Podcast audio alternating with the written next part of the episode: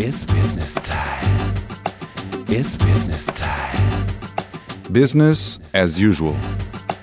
Os protagonistas da gestão em destaque na RUC.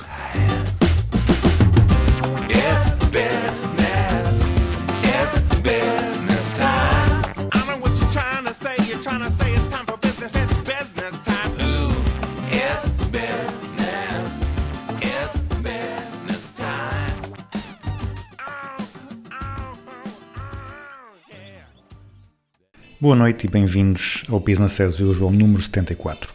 Neste programa trago-vos a Marketeer do Ano de 2020, Joana Garopa, que acabou de publicar um livro, Manual de Sobrevivência para o Mundo Corporativo. A Joana é uma mulher do marketing que começou a carreira em empresas de marketing e que mais tarde passou para o lado dos clientes, tendo passado por grandes empresas como a Siemens, a Sonai ou a Galp. Nesta conversa falamos sobre o seu percurso, sobre o livro recentemente publicado, que esmiuçamos um pouco, falando sobre gestão de pessoas, sobre como o mundo nos dá mundo e sobre mentoria. Falamos ainda da Prozis e da igualdade de género, antes de conhecermos melhor a Joana e terminamos o programa com a grelha fixa. Atentem!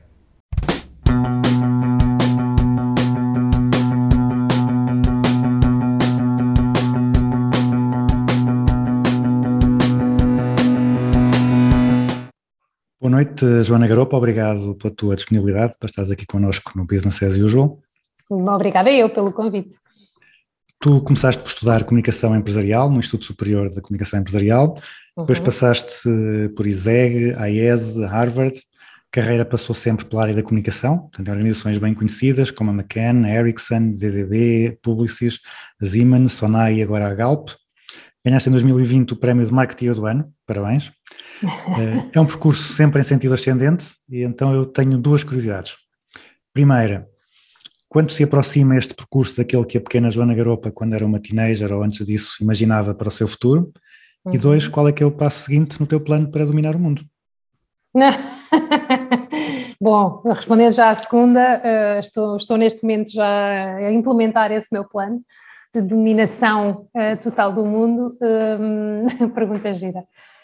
Hum, mas a tua primeira pergunta eu acho o máximo, porque na realidade, hum, eh, enfim, eh, quando partilhaste que, que ias perguntar alguma coisa deste género, pôs-me a pensar, porque é uma coisa que nós normalmente não fazemos, não é? Que é até que ponto é que estamos próximos daquilo que idealizamos. E, hum, e, e- e se eu for eh, textual relativamente à tua pergunta, eu quando era miúda queria ser bailarina, e queria, quer dizer, estava um bocadinho longe. Depois, algures, queria ser escritora hum, e acho que me afastei também um bocadinho disso, sendo que agora eh, reaproximei-me outra vez com o lançamento Mas aí, do... aí estás mais perto. Isso, do, do, do livro. Ah, e, e até acho que o livro, o Manual de Sobrevivência para o Mundo Corporativo, que lancei este ano, até me fez reavivar o quanto efetivamente eu gosto de escrever e que no meio desta minha carreira e desta minha deambulação pela comunicação, publicidade, relações públicas, gestão, acabei por me esquecer um bocadinho dessa, dessa, dessa valência e reencontrei agora esse, esse, esse gosto quando, o, quando, escrevi, quando escrevi o livro. Mas isto para dizer o quê? Não está muito longe, hum, eh, eu acho que, e é uma das coisas que também foco eh, no, no livro, eu acho é que a, nossa forma de idealizar o futuro vai mudando à medida que tu vais eh, crescendo, não é? Portanto, aos 10 anos eu imaginava a minha vida de uma forma, aos 20 já imaginava de outra, e aos 30 outra, e agora aos 40 já imagino de outra. Eh, aliás, estou para as próximas dos 50, mas vamos fingir que, que não. E, mais, interessa. exato. E, e, portanto, eh, não sei se está mais, de- como te digo, não sou bailarina e nem, nem estou perto disso, portanto diria que estou um bocadinho longe. Estou perto da parte da escrita e da comunicação, eh, mas eh, de qualquer forma, eh, de qualquer forma, acho que à medida que vou avançando, vou conquistando aquilo que vou querendo e isso efetivamente tem-me acontecido de forma eh, linear e até muito fluida. E como é que como é que surgiu essa, essa, esse gosto pela comunicação? Como é que como é que escolheste a comunicação? Mas tu não era para ser bailarina, mas tinha, teve alguma coisa a ver com esse, com esse interesse pela escrita? Tu quando foste para a área da comunicação era para escrever? Como é que como é que direcionaste para isso e depois eh, como é que foi evoluindo a tua preferência na- dentro da comunicação e da gestão ao longo da carreira? Sim, eu sempre, eh, se há coisa que sempre gostei foi efetivamente de publicidade. Eu adorava ver os anúncios, tinha até um exercício um, com os meus irmãos de fechar os olhos e tentar, só com o som, tentar identificar qual era a marca do anúncio. Uh, e sou daquelas que hoje em dia já não existe, não é? Que vê os breaks todos, não é? Hoje em dia as pessoas fogem. Aliás, não se vê publicidade praticamente nenhuma, sempre que se pode foge. Uh, mas eu sou daquelas que gosto de ver e gosto, gosto de perceber o que é que, que, é que as marcas estão a fazer e, acima de tudo, gosto de me envolver nos anúncios. Gosto muito do tema do, da, das percepções e de brincar um bocadinho com essa, com essa temática. E, portanto, nesse aspecto sempre gostei um, e sempre soube que queria estudar alguma coisa relacionada com publicidade e comunicação. E por isso eu, quando nunca fui muito boa aluna na escola secundária, Uh, nunca fui má aluna, mas nunca fui boa aluna. Sempre fui aquela coisa de estudar para, para passar. Pronto. Sempre fui aluna de 3, não é? De 0 a 5, 3, 3 e meio, 4 já era, uh, mas uh, sempre fui muito, muito, é o basic, o básico. E, um, e efetivamente, uh, quando foi para escolher o curso, um, os meus pais, enfim, até tinham na altura dificuldades financeiras, o meu pai era militar, nós éramos quatro filhos, a minha mãe não trabalhava, Uh, portanto, uh, ir para uma faculdade privada era um sacrifício muito grande para, para os meus pais, mas eu sabia que era aquilo que queria. Um, não, não me candidatei a nada, não, é? não me candidatei a nada, só me candidatei mesmo ao ICHEM e, e passei. E, um, e, os meus pais fizeram o sacrifício de, de me pagar essa, esse, esse meu capricho. E, e, o que é facto é que, talvez por isso, talvez pela responsabilidade, ou talvez até por adorar aquilo que efetivamente estava a estudar, que é um bocadinho diferente das histórias e das geografias e das sociologias, um, comecei a ser realmente boa aluna, a tirar 18, 19, fui a melhor aluna de publicidade. Um, e depois acho que também foi tudo isso que me foi dando alento, não é? Que a pessoa, quando é boa numa determinada coisa, ou acha que é reconhecida nesse aspecto, acaba por se esforçar mais e querer mais e querer saber mais e, uh, e, acho que foi um bocadinho essa a ordem natural de, das coisas. Um, depois, depois enveredei, não é? O ICHEM tinha essa coisa boa de ter uns estágios obrigatórios a partir do segundo ano do ciclo, do ciclo disparate do curso, e, um, e portanto enveredei logo na, na, vida das empresas, fiz um, estágios em algumas empresas, quando acabei o curso já estava na Emirec a trabalhar a marca McDonald's, e portanto, olha, depois por aí fui, fui avançando de forma muito natural. Também, eh, nesta altura, ainda eh, se discutia, não era, como é que eu ia dizer? Havia ainda uma valorização do trabalho ou do emprego para a vida. Portanto, a pessoa entrava numa empresa e depois parecia que tinha que trabalhar 30 anos naquela empresa até se reformar.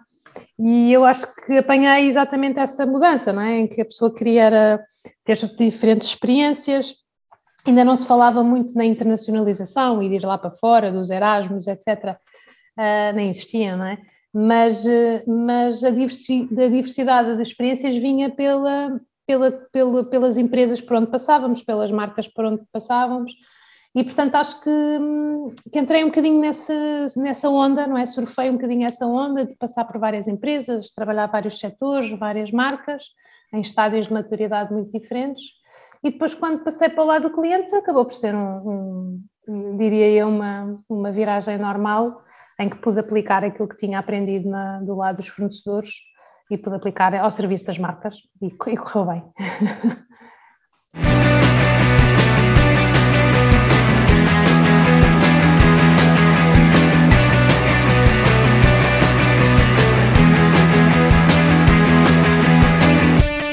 agora vamos uh, passar para o, para o teu livro, portanto, o Manual de Sobrevivência para o Mundo Corporativo.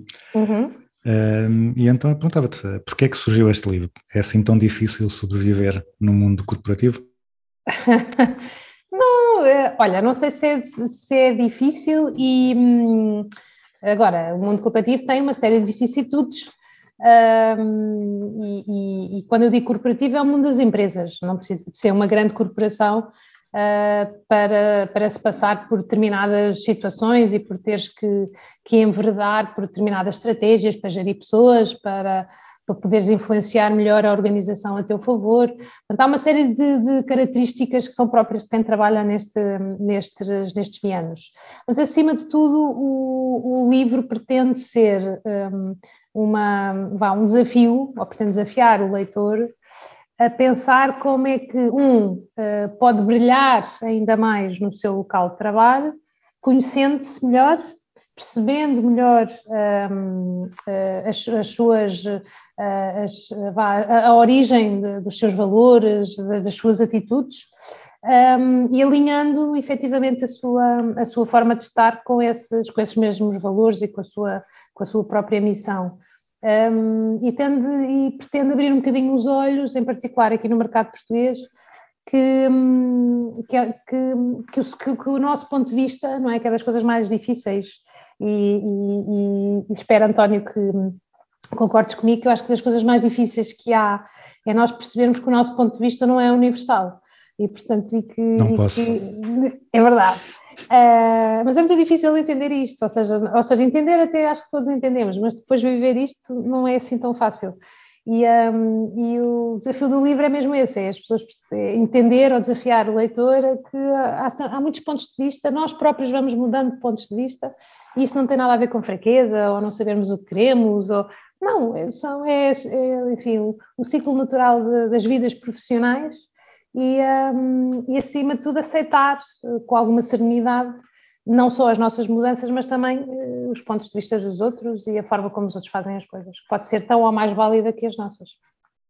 Tu, tu no, no, livro falas muito a diferença entre a publicidade e depois a, as empresas, entre aspas, normais, que, uhum. que na, na, parte da publicidade era, havia muito mais informalidade que outras assim grandes diferenças encontraste eh, a passar da, desse mundo da publicidade para o mundo mais corporativo? E depois também tu já passaste por vários setores, né? Siemens, Galp, etc. Um, ehm, essas empresas são diferentes da publicidade e são todas iguais ou também há assim diferenças que notaste entre os vários setores? Olha, da publicidade para, para as empresas, uh, e eu não sei se foco isso no livro ou não, mas eu, eu quando passei efetivamente da, da, da Publicis para, para as Siemens, aqueles primeiros, aqueles primeiros meses eu chorava praticamente, chorava, no sentido figurado, mas praticamente todos os dias, porque uh, foi, foi uma mudança realmente muito, muito violenta não é que a publicidade, que o mundo da publicidade seja permissivo ou que seja menos profissional, não é isso.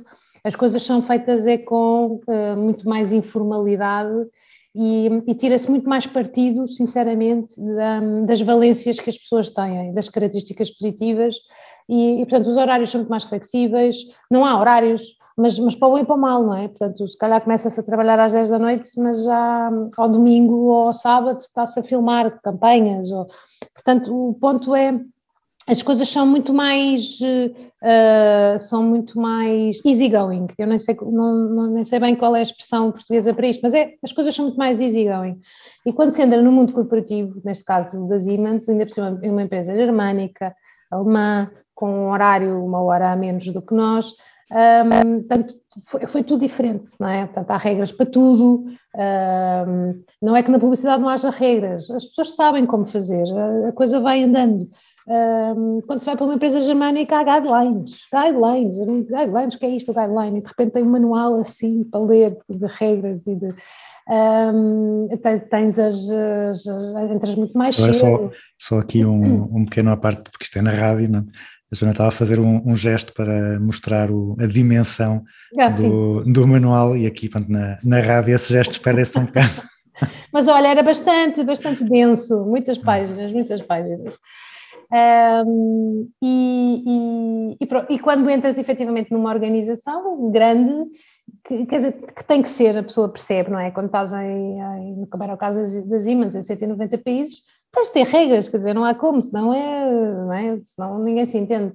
E um, os horários têm que ser compatíveis, tens que ter eh, muito mais formalidade, por exemplo, nas atas das reuniões, um, as, as, coisas têm que ser muito mais uh, oficiais, não só oficiosas, têm que ser oficiais. enfim, é, é, realmente muito diferente. Um, e repito, é só diferente, não quer dizer que seja mais profissional ou menos profissional, são, são simplesmente uh, regras de jogo diferentes. E um, depois, entre empresas, também é um mundo, não é? Eu da, da, da, da Siemens para a Sonicom já há uma diferença enorme. A Sonaicom eu achei uma empresa extremamente, um, uh, extremamente organizada, bem organizada, mas muito flexível, coisa que, a Siemens, na minha altura, atenção, estamos a falar de uma coisa há, mais de, de 15 anos atrás, não era, não é? Portanto, ou seja, na realidade, a realidade portuguesa e a realidade germânica no, no contexto empresarial é, é diferente, ou e era bastante diferente na altura.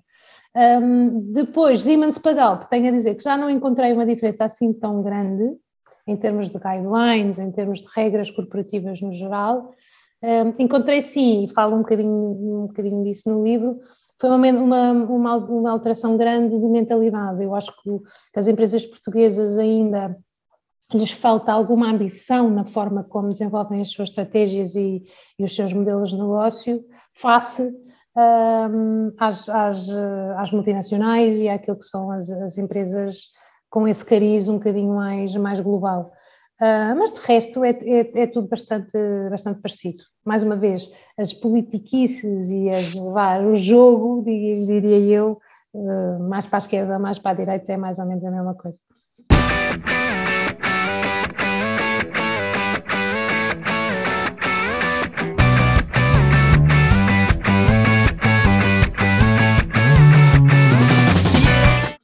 Agora aqui explorando mais o livro. Tens um ponto sobre gestão de pessoas, que parece que dá muito trabalho, e nesse ponto depois abordas a questão dos tempos de, de Covid e do teletrabalho. Dizes no livro que o modelo de teletrabalho não é saudável e que estás convicta de que vai haver um conceito misto. Eu que perguntava-te é, se podes explicar melhor a tua ideia e como é que tu como é que chegaste a esta visão? Ou sempre pensaste assim, tinhas uma ideia diferente antes? Como é que isso funcionou? Olha, na, na Siemens nós já, já tínhamos um modelo do trabalho flexível, nomeadamente uh, uma vez por semana uh, cada um de nós escolhia qual era o dia que queria estar em casa e esse dia trabalhava-se em casa, mas o, o, trabalhar em casa não quer dizer trabalhar menos, não é? Nesse dia não se estava, era no escritório, uh, mas normalmente tentava-se eh, por razões uh, óbvias, que eu acho que o Covid vai mudar drasticamente. Tentava-se não ter reuniões nesse dia, portanto, era um dia para, para estar, enfim, mais focado a desenvolver trabalhos que requerem mais eh, concentração ou que requeriam ali alguma reclusão que na pessoa no escritório acaba por não ter. Um, depois, uh, o que eu acho que mudou muito com a pandemia é que esta coisa de trabalhar em casa, a percepção de trabalhar em casa, mudou drasticamente. É que de repente o trabalhar em casa é quase igual ao estar no escritório, ou pior, não é? Porque na prática as, a pessoa trabalha, tem reuniões o dia inteiro, trabalha o dia inteiro e deixou de ter horários.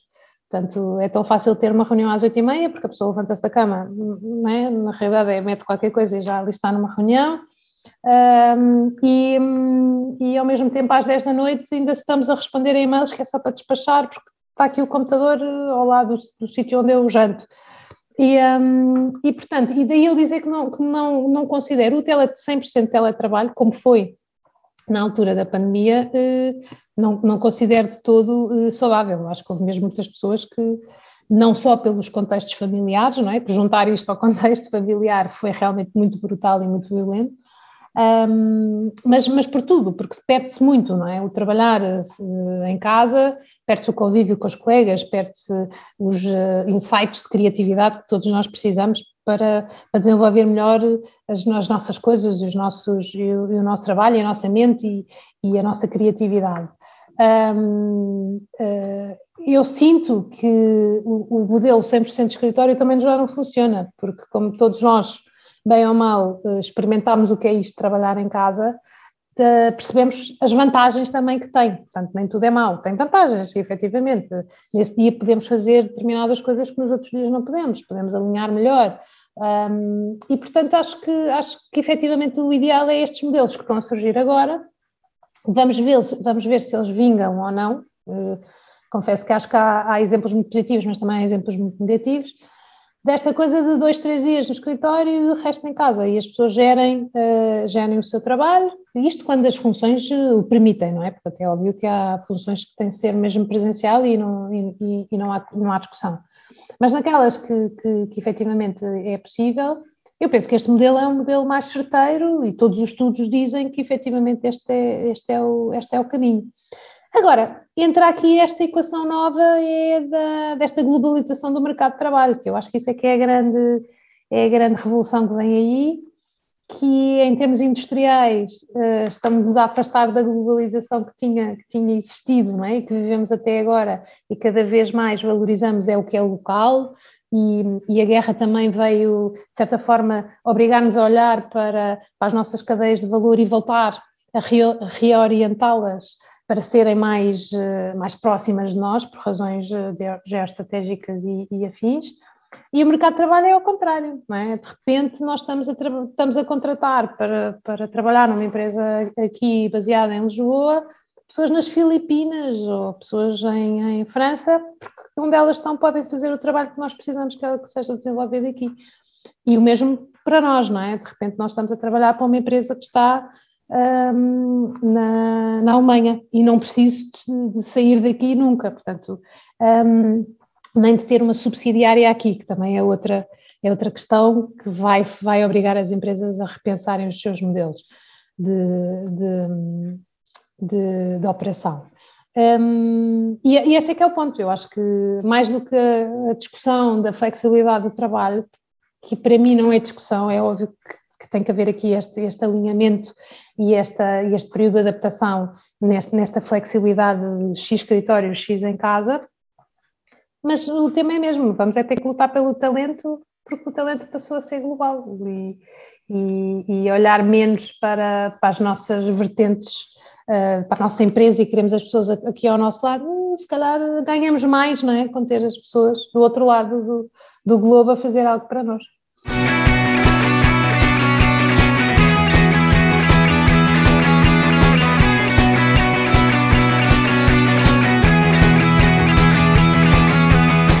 Outro do, dos capítulos do livro diz precisamente que o mundo nos dá mundo, eh, e eu concordo a 100%. Eu encorajo sempre os meus alunos a viajarem, a fazerem Erasmus, passarem por várias escolas, é? para terem acesso a várias uh, formas de olhar para o mundo, várias perspectivas. Então eu perguntava-te quais é que são os principais benefícios que tu encontras nas experiências internacionais e porque é que tu dizes então que o mundo nos dá mundo? Porque, olha, eh, sinto que, que o tema do, do, do benchmark não é? é?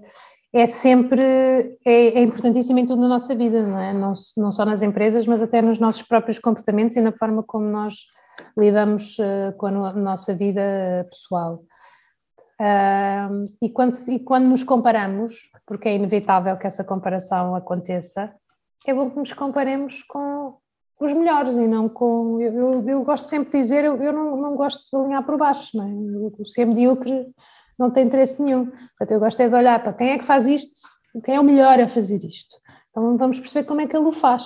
Se estiver próximo, melhor, até me posso aproximar e até posso. Se estiver muito longe, então como é que eu lá chego?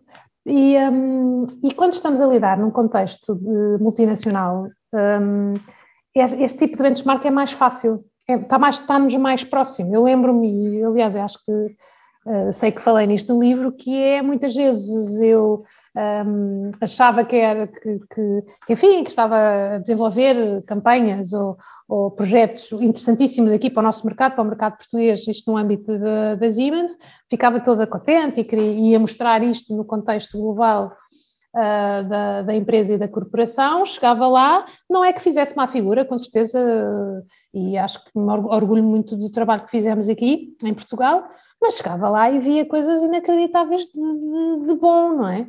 E então vinha sempre com aquela sensação de espera lá, isto agora tenho aqui 50 mil ideias de coisas que eu quero aplicar no, aqui neste mercado porque são brutais. E isto só se consegue ou se estiveres dentro de uma organização que te permite estar sempre a fazer este benchmark com os melhores, e quando eu digo os melhores, é, não, é, não tem que ser melhores que nós, mas os mercados são maiores, têm diferenças, têm oportunidades, trabalham as coisas de uma forma diferente.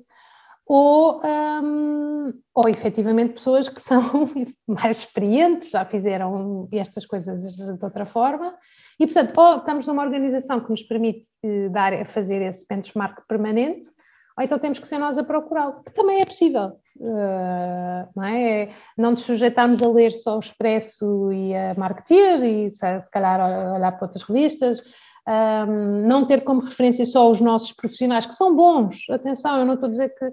Mas o ponto é não chega. O, o nosso mercado é um mercado pequenino. Portanto, continuar a olhar para outros mercados, para o que é que está a acontecer lá fora, o que é que as grandes que estratégias é que as, as grandes empresas estão a implementar e a desenvolver, até que ponto é que isso faz sentido ou não no nosso ecossistema. E essa comparação com os melhores acho que é uma. É, é, é, é ótimo. Eu, eu tive alguém em tempos que me dizia que mesmo na escola, não foi o meu caso, mas que mesmo na escola ele fazia questão de dar-se sempre com os melhores alunos, ser, ser bom, bom amigo dos melhores alunos, uh, porque independentemente podiam ser mais chatos ou menos chatos, não é? se formos aqui para os, para os perfis uh, geeks e, e, e afins, mas o que é facto é que é sempre bom esta relação com os melhores alunos, mais que não seja para nos ajudarem a estudar, a fazerem-nos as perguntas difíceis, é sempre bom, é, é, é, é, é salutar esta, esta ambição de querer ser melhor uh, e juntar-nos aos melhores.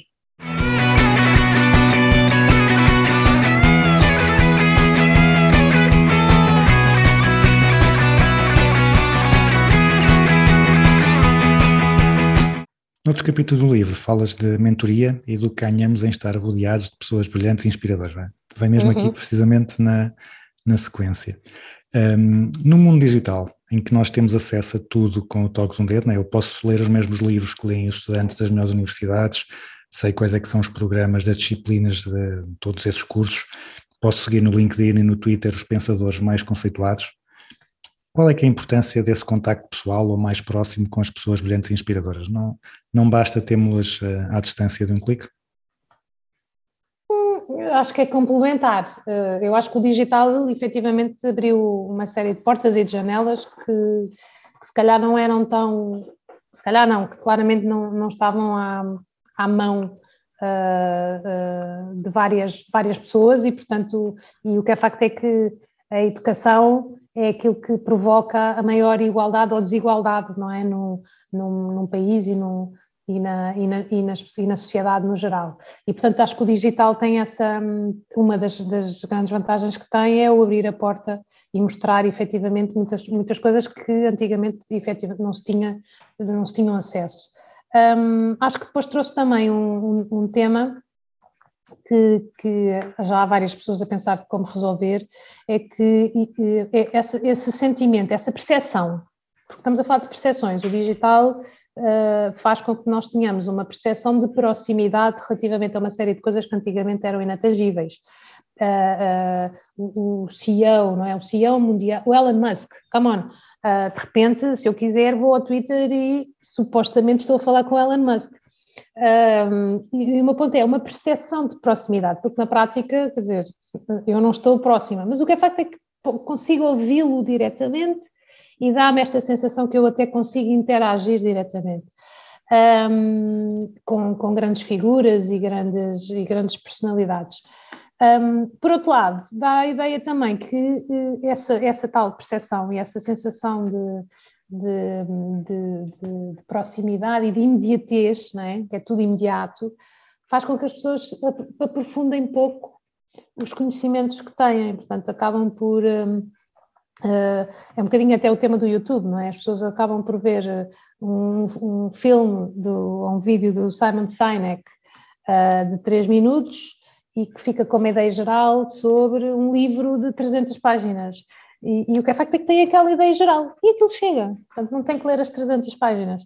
E isto cria aqui alguma, alguma preguiça mental ao mesmo tempo, não é? Ou mesmo o Google, eu não sei se, se te acontece, António, mas a mim acontece imensas vezes e, e, e tento controlar-me, que é estar numa discussão qualquer com amigos e que quer dizer o nome do ator X ou do, do qualquer coisa que se passou no ano de mil, não é? E a tendência antiga era estarmos ali um bocado a discutir sim ou não, e agora vamos para o Google, é? vamos ao Google e vemos quem é que tem razão. E isto acaba por criar aqui um, uma certa uh, atrofia uh, mental. Um, mas a tua pergunta não era esta, a tua pergunta é, estava a desviar, desculpa. É, se o facto de, das pessoas estarem acessíveis digitalmente uh, se chega ou se é importante haver um contacto próximo e pessoal, ah, ou seja, se essa mentoria sim uh, está, é essencial, é essencial. real, pessoal. É essencial, até porque uma coisa é aquilo que é, é a minha predisposição hoje para estar aqui contigo e a minha energia de hoje e aquilo que te estou a dizer a ti, que depois alguém vai ouvir ah, e vai impactar alguém e vai dar uma, uma, uma percepção e uma ideia minha a quem me vai ouvir no, no, no teu programa. Mas outra coisa é falarem comigo hum, eh, cara a cara, quer dizer, hum, e mesmo eh, já na, lógica dos eventos, não é? dos eventos corporativos e dos- das conferências, hum, uma coisa é ver um vídeo eh, do orador X e Y e outra coisa é ouvi-lo numa conferência ao vivo e a cores.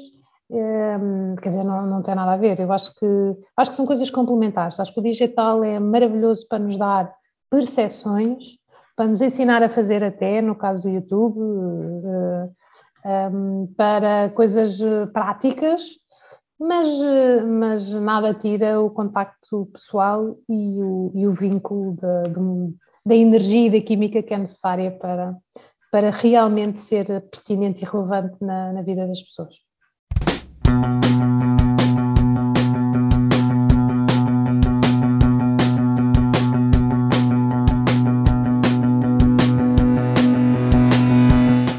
Então agora uma pergunta mais difícil. Já, já chega de perguntas fáceis. Deves ter acompanhado a, a situação que aconteceu com o CEO da Prozis. Uhum, claro. Portanto, se, se tu fosses diretora de comunicação da Prozis, eh, como é que terias lidado com a situação? tinha tido um ataque cardíaco várias vezes, isso, claramente, eh, e muita vontade de bater. Ah, mas eh, como é que eu tinha lidado com a situação? Hum, eu acho que teria. ah, houve aquele primeiro post, não é? Que foi o que causou eh, toda esta, toda, toda a celeuma, e acho que teria alertado eh, mais cedo hum, para, para, para uma potencial eh, para uma potencial crise que aquilo podia sugerir. O que é facto é que as pessoas comentam muito, mas das duas uma, tu tens sempre duas hipóteses, ou não fazes nada, e, e as redes sociais têm uma coisa muito interessante que é os temas tendem, tendem a, a, a, às mas os, os temas tendem a desaparecer em dois ou três dias. O desaparecer é relativo, porque, como nós sabemos, no digital nada desaparece, mas tendem a esmorecer e depois ficam Já não esquecidas. ficam nas tendências. Exatamente, pronto. Hum, eu acho que aquilo que aconteceu foi um post ah, pouco, pouco pensado, portanto, aquilo foi de impulso. Hum, não houve uma reação cabal ah, em tempo útil e aquela, e aquela e aquele vídeo que ele fez, portanto, aquela iniciativa que foi tomada, que poderia até ser, se fosse bem gerida, até poderia, enfim, pôr ali, estancar a sangria, mas ainda foi pior, não é? Ainda foi. ah, e, portanto, não sabendo como é que, isto como diretora de comunicação, não sabendo como é que o CEO se vai comportar, mais vale evitar, hum, evitar esse canal. Hum, Não, não és daquelas que acha que toda a publicidade é boa publicidade. Não, e acho que isso depois foi um, com franqueza, acho que isso foi um, um argumento que foi dado depois pelo próprio CEO mais tarde, como se foi de propósito, mais vale falar em mim, seja bem ou mal, não é a velha teoria. Ah, não sei, eu a mim não me, não me convenceu, acho que foi uma boa tentativa de explicar. Quase que estou, quase que estou, eh, sempre resisti a fazer este programa em, em versão vídeo, mas eh, pelas, pelas tuas expressões estou quase, quase que estou a mudar de ideia. O- os ouvintes estão a perder aqui a, a expressividade, a expressividade toda. Mas não, não, não me parece que tenha sido essa, tudo isso que aconteceu. Acho que o diretor de comunicação não foi ouvido com certeza. Eh, o senhor quis tomar a, o senhor, CEO, quis tomar a liderança do, do, do processo, não foi feliz, aliás, foi muito infeliz e, hum, e, e pronto, e agora saiu-se com esta, mas lá está, já, isto já não sei, foi há três semanas, talvez, eh, Sim, ou mais, ou mais. um mês. Já foi há algum tempo. Já foi há algum tempo. Mas, mas pronto, já passou, o ponto é, já passou. Eh, ainda hoje, por acaso, eh, houve uma influencer que eu sigo que já estava a, a pôr um, um post sobre a Prozis eh, com 50% de desconto, blá, blá, blá, blá. E até pensei, olha, pronto, já passou estas, estas coisas nas redes sociais, o que tem é isso? É tudo em pola, não é? Tens, tens ali dois dias em que está o mundo a cair e parece que é o... E a seguir parece que não foi nada, não foi nada comigo, é assim uma coisa estranha. Enfim, fenómenos, fenómenos do digital.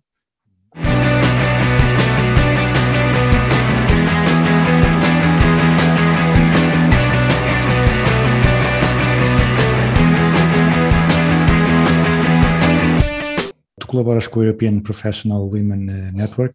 Uhum. Como é que tu vês o contexto profissional português em termos da igualdade de género? Eh, estamos bem, estamos mal e quais é que são as principais barreiras e que boas e más práticas tens, tens visto por aí? Olha, Eu não sou uma especialista na matéria, eh, sou, ah, diria eu, uma, uma, uma fã da temática, hum, porque fui mudando de opinião também ao longo da minha, da, da minha carreira e, hum, e sinto, ao dia de hoje, pela quantidade eh, de revistas que têm surgido, de entrevistas que têm aparecido, de livros que têm sido publicados e de bons exemplos ah, de mulheres em, em cargos de gestão que, que começam a aparecer em, em- na maior parte das, das- das- das principais instituições eh, do país, eu diria que se está a fazer um caminho, ponto número um, e um caminho positivo. Um, ouço muita coisa, aparentemente a velocidade não é a velocidade que seria benéfica para o país, que ainda não estamos eh, onde deveríamos estar, que ainda há trabalho a fazer, que há áreas críticas, como áreas de engenharia, de IT. Um, o que eu sinto é que o tempo demora o seu tempo a fazer efeito. Acho que efetivamente há uma mudança, nota-se nessa mudança, e essa mudança, eh, nomeadamente eu até falo isso no, no livro, não é só uma mudança de ver mais mulheres no mercado de trabalho, ou de ver mais mulheres em cargos de gestão, ou de ver mais mulheres em administrações eh, executivas ou não executivas, passa também por uma mudança, uma mudança cultural e, e aí sim também vejo uma evolução positiva, particularmente nos centros urbanos, eu creio que não é um tema nacional, mas diria que Lisboa, Porto, se começa a sentir alguma, algumas mudanças com o tema das, das licenças de paternidade, com o tema da participação ativa do, do homem nas, nas tarefas domésticas, porque o tema da diversidade de género não pode ser só visto de- por um ângulo, não é? Portanto, está aqui um conjunto de, de- de coisas a, a fazer.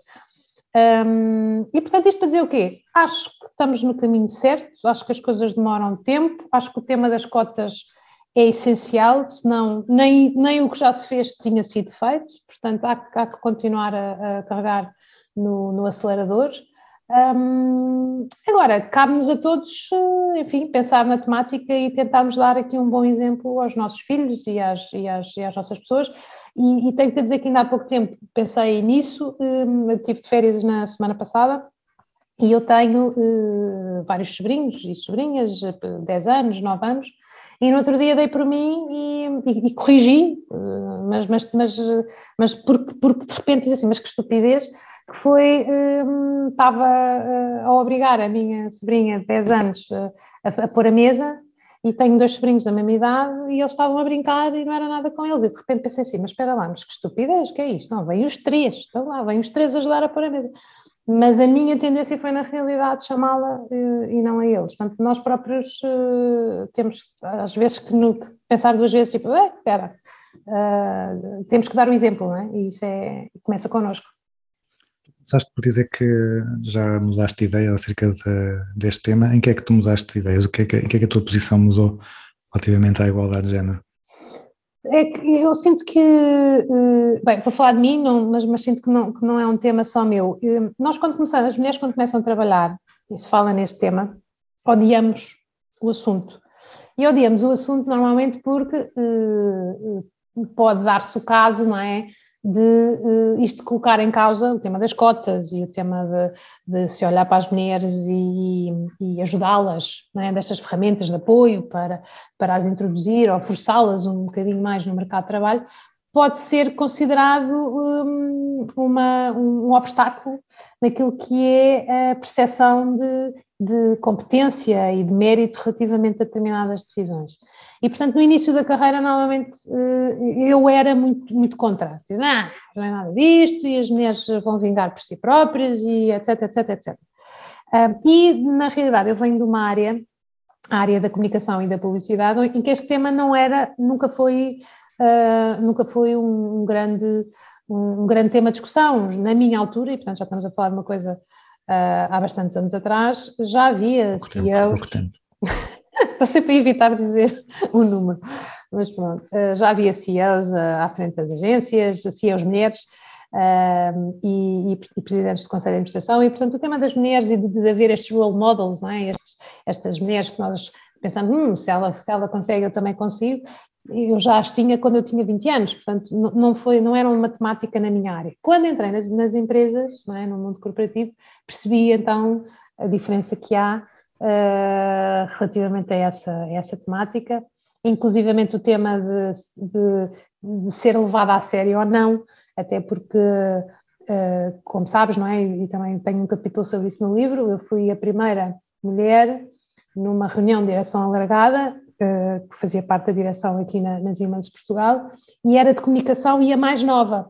E, portanto, tudo isto trouxe-me aqui uma série de complexos, que era, não era levada a sério, a, comunicação sempre foi assim aquela coisa diferente, ainda por cima era novinha, era mulher, que querida, que gira, e portanto não, hum, foi ali um período difícil para, para mim. E talvez por isso comecei a levar o tema um bocadinho mais a sério, e, e mudei radicalmente eh, a minha posição relativamente às cotas, em particular.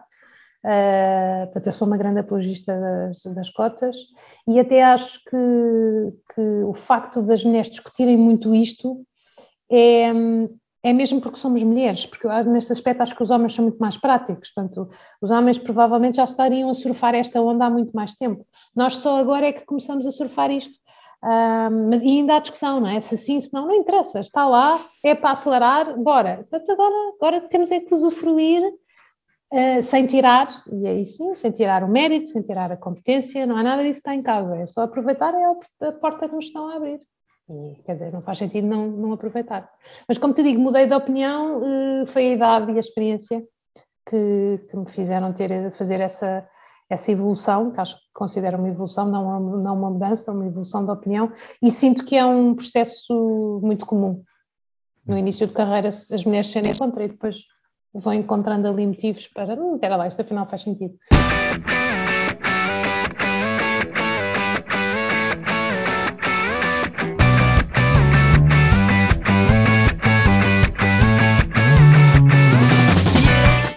Então vamos passar para temas mais eh, pessoais. E a primeira pergunta é eh, como é que é um dia normal eh, na tua vida, no teu trabalho, e como é que seria o dia ideal? Olha, fazes uma, a, a pergunta numa altura difícil de responder, porque uh, eu neste momento não tenho um dia normal, porque estou aqui entre between jobs, não é? Como, como, como se diz. Uh, mas enfim, na, na, numa empresa, não é? E quando, e recorrendo aqui a, há dois meses atrás, um dia normal é acordar cedo, ir para o escritório, e se não for para o escritório, Uh, ter algumas reuniões de manhã, reuniões de alinhamento com as equipas, perceber o que está a passar, um, ler as notícias, perceber quais são as grandes tendências, uh, comer qualquer coisa a correr uh, à hora do almoço, um, uma tarde normalmente também de reuniões de execução de, de algum projeto, com parceiros, sem parceiros, um, e, e, e, basicamente é isto, quer dizer, são, são sempre, cada dia é um dia, não é? quem trabalha nesta área da comunicação sabe isto, os projetos vão diferindo muito, um, não deixar ninguém para trás, a gestão dos próprios canais, não é? Portanto, a pessoa tem o e-mail, tem os Teams, tem os, as reuniões, mas depois ainda tem os LinkedIns que convém, uh, convém alimentar e responder, tem as restantes redes sociais que acabam por ser redes de trabalho, um, tudo conta não é? na, na, nesta, nesta disciplina. Um, quando estou a ver o telejornal uh, em casa, estou a ver as notícias e a perceber como é que, isto, que impacto é que isto pode ter no meu trabalho. Uh, seja através de algum tipo de notícia menos boa da minha empresa ou de, algum, ou de alguma situação que possa, de alguma forma, uh, influenciar aquilo que estou a fazer. Um, na realidade, é que, eu acho que quem é que é trabalha. Eu acho que quem trabalha, e vi, vi há um tempo atrás uma quote uh, sobre isto, que é quem trabalha em marketing sabe que o dia, ou seja, o horário de trabalho não é das 9 às 6 de tudo, ou seja, nós estamos sempre a trabalhar, mas porque, porque o trabalho é um, é um gosto, não é? Quem trabalha com tendências e, e, coisas que a acontecer no dia a dia nós estamos sempre a trabalhar, a nossa cabeça está sempre a trabalhar. Um, e então, mais se, se, as empresas são nossas e se os, se os, projetos são efetivamente nossos, acho que a coisa então ainda deve ser mais, mais, mais latente. Para mim, um dia de trabalho é, não, eu não distingo muito, e também falo um bocadinho disso no livro, é, bem ou mal, e parece-me que estou mais próxima destas novas gerações relativamente a isso, e é só nisso, porque depois tudo o resto. Uh, mas eu não distingo muito a minha vida pessoal da minha vida profissional. Portanto, eu, eu, gosto muito de trabalhar, gosto muito do que faço, tenho muito brilho, portanto, aquilo que faço, gosto, gosto de me orgulhar daquilo que faço, seja para quem for, e, um, e por isso envolvo-me muito nas coisas, sou muito intensa, há quem diga, ah, és muito intensa, eu realmente sou, sou, sou efetivamente muito intensa, mas em tudo, não é só no trabalho, é na minha vida como um todo. E, um, e portanto, um dia de trabalho normal é acordar feliz, com vontade de fazer qualquer coisa, ter um projeto que me faz, que me desafia, que me faz estudar, que me faz pesquisar, fazer uma viagem e de repente vejo uma ideia qualquer que e isto era excepcional para fazer com a marca X, Y, Z. E portanto, diria eu que um dia de trabalho é um dia, é um, é um dia de felicidade. Vá, vamos embora. É qualquer coisa como isto. Para, está, para otimizar tudo isso, eh, que, que apps, que técnicas, que práticas eh, que tu utilizas para potenciar o desempenho, gerir melhor o tempo, ser mais feliz? O que é que, uhum. o que, é que tu fazes que achas que é importante? Hum. Tá, então sendo assim um bocadinho mais prático, eu acho que é essencial, eu, eu, eu sou fricazoide do Outlook, uh, também falo isso no, no livro, eu tenho tudo no Outlook, uh, mas mais uma vez vida pessoal como profissional tudo misturado, aliás até dou o exemplo, de um, de um, namorado que ficou muito chocado comigo numa altura porque eu íamos ao cinema ou, já, ou íamos jantar fora, já não sei, e eu, eu mandei-lhe um convite de Outlook. Porque eu, tinha, porque eu tinha que marcar na minha agenda que tinha aquele cinema ou aquele Outlook, porque senão a minha cabeça não, não a coisa não, não, não ia acontecer. Um, isto para dizer o quê? Eu utilizo o Outlook uh, para, para, gerir completamente a minha, a minha vida, as tarefas, as ferramentas. Uh, fiz um bom curso de gestão de tempo que permite priorizar e, e, e, perceber o que, é, o que é que é prioritário versus o que é importante, que às vezes são coisas uh, diferentes. Um, uso muito o WhatsApp, uh, crio muitos grupos uh, para, para, sem dúvida, aumentar a velocidade de, de, da tomada de decisão e a troca de, de informação. Um, não, não descuro de todo o presencial, uh, portanto, sempre que posso, uh, complemento ou com um almoço, ou até numa tentativa de ser uh, menos, menos formal, mas trazer a informalidade em, em situações de, pessoais, portanto, em situações físicas. Um, e, e diria que eu, para mim, o telemóvel, como é óbvio, não é? estar, eh, estar, ter essa, ter essa habilidade, o telemóvel, um smartphone, portanto não tem que ser eh, telemóvel.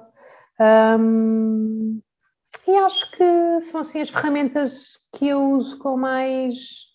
Depois, dentro dos outlooks de, da vida e os teams, não é? depois há os teams, os zooms, eh, isso para mim é um bocadinho indiferente, porque são mesmo só ferramentas de comunicação entre reuniões é terem atenção é os processos, não é? O, um, inclusivamente falei agora há pouco tempo sobre coisas muito práticas, tipo uh, as reuniões, uh, não aceitar reuniões que não tenham agenda, não saber quais são os, os, tópicos que têm que ser dessa reunião, um, oficializar sempre, é? quando se acaba uma reunião com um e-mail, os principais, não é uma ata da reunião, não é? Como havia, ah, fazer uma ata, quem disse o quê, fez o quê, não, é tópicos que saíram daquela reunião, que é para ter a certeza que toda a gente entendeu o que é que tem que fazer. Enfim, há uma série de boas práticas que, se vai, que vamos... Uh, uh, que vamos interiorizando e, e o ideal é aplicar no dia a dia. Então, e agora passando a, do, do bom desempenho para às vezes não ser tão eficiente. Que tarefas é que tu gostas de fazer e insistes em fazer, mesmo sabendo que podem não ser o uso mais eficaz do teu tempo? Hum. Que tarefas é que eu gosto de fazer, mas podem não ser o mais eficazes? Olha, uh, Agora, por acaso, tenho mudado um bocadinho isso, mas antigamente eu, eu tinha, antigamente, há, há alguns meses, hum, tinha, tinha a tendência para imprimir, ou seja, eu quando tenho que ler coisas, tenho alguma tendência a não conseguir concentrar-me hum, olhando para um ecrã. Então, tenho a tendência para imprimir, ler em papel, fazer as notas em papel e, e depois e depois então dar, eh, dar o meu, eh, as minhas opiniões, que é uma perca de tempo, não é? Portanto, se a pessoa fizer diretamente eh, no fecheiro, é muito mais prático e envia-se, está feito. Portanto, esse, por Mas o exemplo, maior é um- problema é ecológico, não é tanto o tempo. É, o problema é tudo, não é? É tudo. É o tempo, a eletricidade que se gasta, é, o papel que se gasta, enfim, tudo. É, tudo- é tudo mau. E, mas eu diria que essa é assim uma das maiores, mas mesmo ah, diria que é assim uma das tarefas que eu faço de uma forma eu sei que não, que não é que não é a melhor forma nem a forma mais eficiente de fazer, mas continuo a, a insistir nessa, nessa tecla, sim.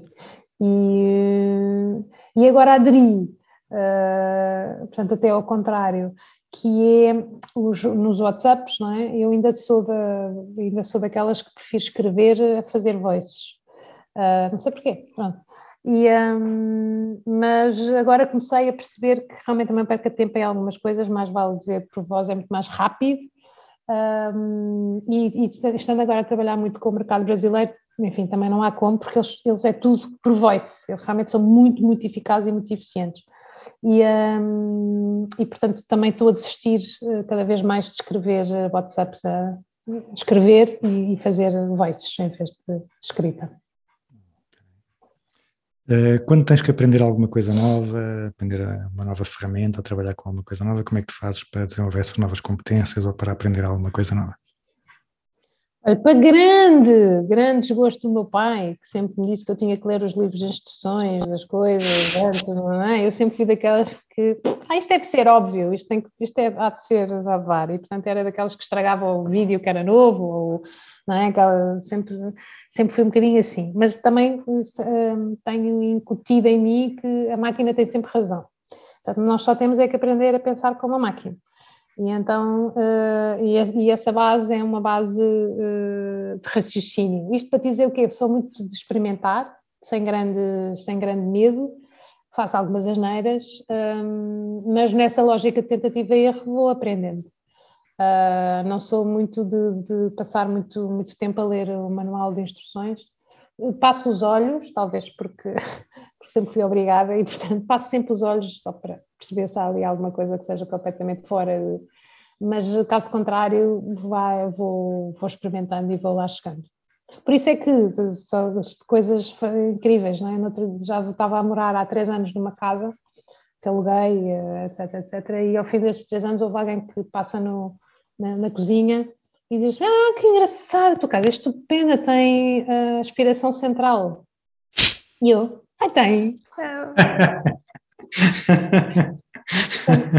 não percebi, não entendi, não, ninguém disse, não li as instruções, portanto, não. Uh, portanto, é assim, a minha vida com as, com as máquinas okay. é assim.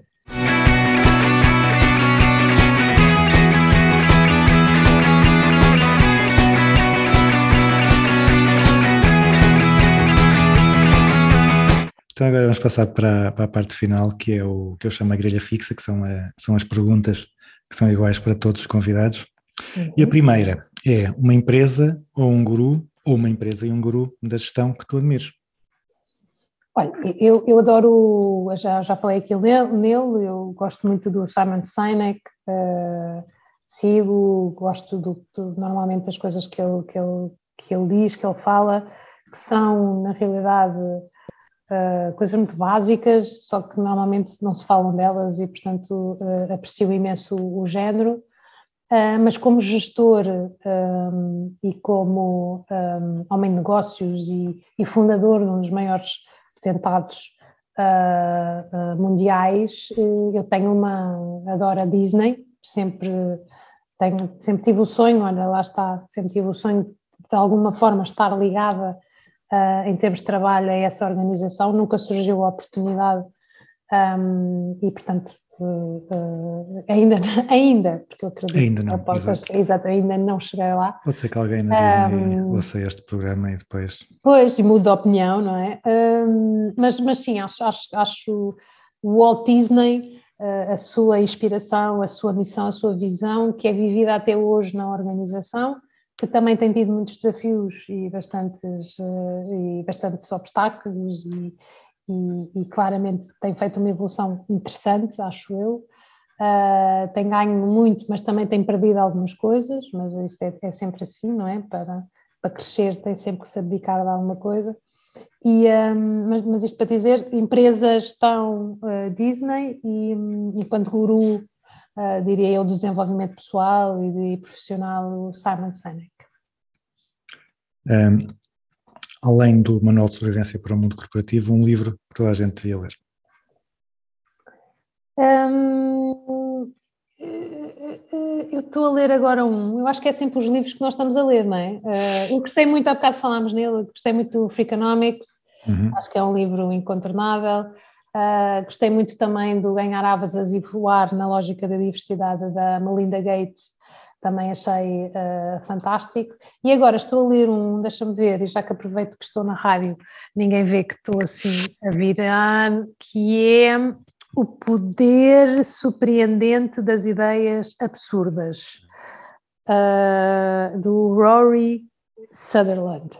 E olha, muito giro, muito, muito, muito, muito interessante.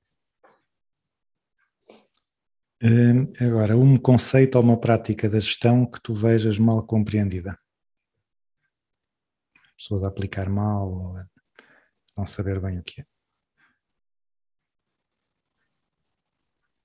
Eu hum, acho que o tema da liderança é um tema muito complexo e, ah, e, e acho que e acho que não está bem, não acho que não está bem entendido e não está bem aplicado. Ah, ah, as, as pessoas ainda acham que existem departamentos que tratam das pessoas, os departamentos de recursos humanos, e eles é que têm que saber. Uh, e, e acho que na realidade qualquer pessoa, desde desde que tenha alguém a reportar a si, daí o tema da gestão de pessoas que dá muito trabalho, é verdade, um, qualquer pessoa que tenha esse papel é um líder e, e é responsável pela cultura daquela empresa e pelo bem-estar daquela empresa e, pelo, e acima de tudo pelo desenvolvimento dessa pessoa que está a trabalhar connosco. E, portanto, não é uma coisa que os recursos humanos é que têm que tratar, é uma responsabilidade de todos nós que estamos numa organização e temos esse, temos esse papel. Portanto, o tema da liderança eu acho que é um- uma área pouco uh, maltratada, pouco apercebida e, um, e espero que tenha uma evolução favorável relativamente à sua, à sua importância. E um conceito ou uma prática da gestão eh, sobre a qual tenhas mudado de ideias. Os horários. Os horários, eu era. ah, enfim, já falei disso, não é? Eu sempre fui de, de, de, de entrar tarde para não ter horários, desta coisa do, do- dos horários flexíveis e, e tudo mais, e, e hoje percebo que, certo, ah, mas, mas tem que se ter aqui regras, as tais regras que falávamos ah, há pouco. Uh, e portanto há, é importante haver saber que se conta com as pessoas a partir de determinada hora um, e, e sermos muito pontuais. Eu nunca fui pontual, aliás, ainda hoje tenho muita dificuldade na pontualidade. Uh, Hoje dou- fui eu, hoje fui eu, mas pronto. Sim, dou-te os parabéns, porque tu eh, disseste-me vamos ter, eh, vamos ter esta ação às ah, 13, 13 ou 2 e 53 e eu no início disse, ele deve-se ter enganado, é 13 e 50 e depois eu estou atrasado 27 minutos este, esta pessoa, este o António não existe isto Ah, isso é só vai." para isso, é só para isso. Não, mas adorei, adorei. E o que é facto é que me obrigaste a estar aqui e disse "Bem, eu não percebo bem as horas deste senhor, deixa-me cá estar aqui. Ah, hum, mas isto para dizer o quê? A pontualidade. Hum, eu, eu fui ensinada pela minha avó que uma mulher tinha que, ou devia chegar sempre cinco minutos atrasada, que nunca se devia chegar a horas, que era para ser valorizada. E eu Ok. tentei levar isso para, para, para o trabalho, mas no trabalho não é assim, tem mesmo que se chegar a horas, portanto, não há hipótese. Então, se nós eh, colocássemos um cartaz à entrada ou à saída de todas as escolas de gestão, ou de Uhum. comunicação, se preferirmos, eh, com uma frase para ser um conselho para os estudantes, que frase é que tu lá colocarias? Tu não sabes tudo, hum, há muito eh, para aprender no mundo do, do trabalho e go there, é? vai lá e, e, e brilha, é? Mas, mas acima de tudo é porque eu acho que os miúdos hoje têm competências e valências que nós não tínhamos, têm muito mais informação, sabem muito mais, de uma forma completamente diferente, eh, mas também se- acham-se entitled de, de determinadas coisas e determinados. E, e o- lá está. E o facto de haver outras pessoas que têm uma forma diferente de pensar ou de ver as coisas não é nem melhor, nem pior, nem, nem- é só diferente. Há que aceitar essa diferença. E, ah, e por isso, eu- para mim, o cartaz é: tu não sabes tudo, mas vai lá e brilha, porque aquilo que sabes há de ser muito válido para, para as organizações. Muito bem. Então, e agora, pergunta mais difícil. Uma música para concluirmos o programa. Uma música. Uma Ui! música. Ah, então, vamos para Imagine Dragons, que ainda por cima foi há pouco tempo agora o concerto no Nós Alive. Ah, qualquer uma delas, mas talvez o Believer. Pode ser. Faz sentido neste contexto. Ok. Acho não sei se estou a ver, pelo nome não estou a ver qual é, porque eu sou uma pessoa já com alguma idade, já não estou dentro Oh, destes, Deus! destes, eh, destes gostos da juventude, mas vou, devo conhecer depois pela- quando ouvir. Tá bem. Joana, muito obrigado pelo, pelo teu tempo, pela tua disponibilidade, pela tua simpatia e que, que corra tudo bem eh, agora para o futuro. Obrigada, obrigada António pelo convite e, e obrigada por nos terem ouvido, acho que é assim.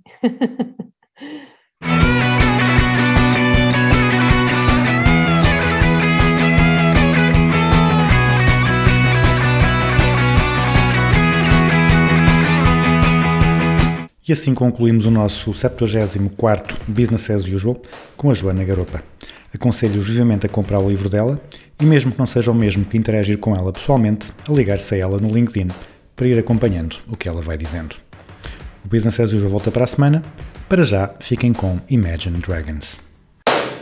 First things first, I'ma say all the words inside my head. I'm fired up and tired of the way that things have been.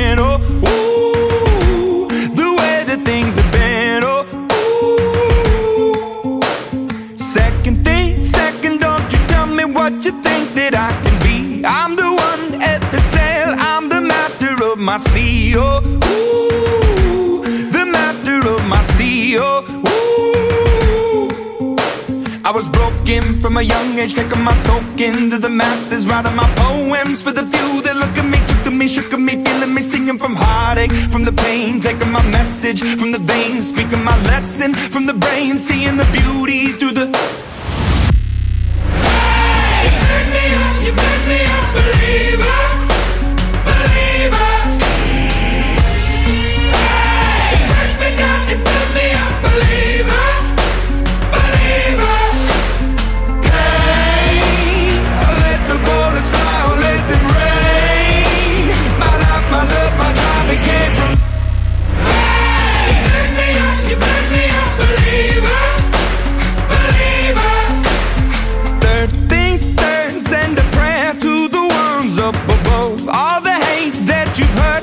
your spirit to a dove. Oh, ooh, your spirit up above. Oh, ooh. I was choking in the crowd, building my rain up in the cloud, falling like ashes to the ground, hoping my feelings they would drown, but they never did. Ever lived, ebbing and flowing, inhibited, limited till it broke open and rained down. It rained down like.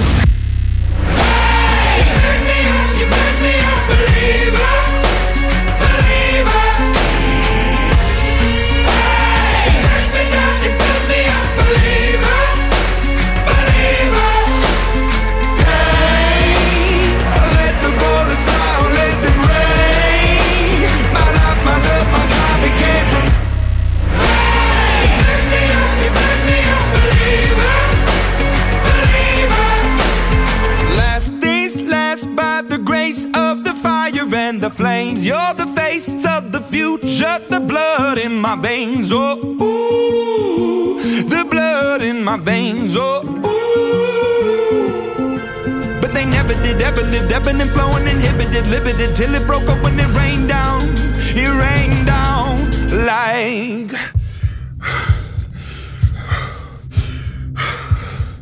I want to stop. We can't.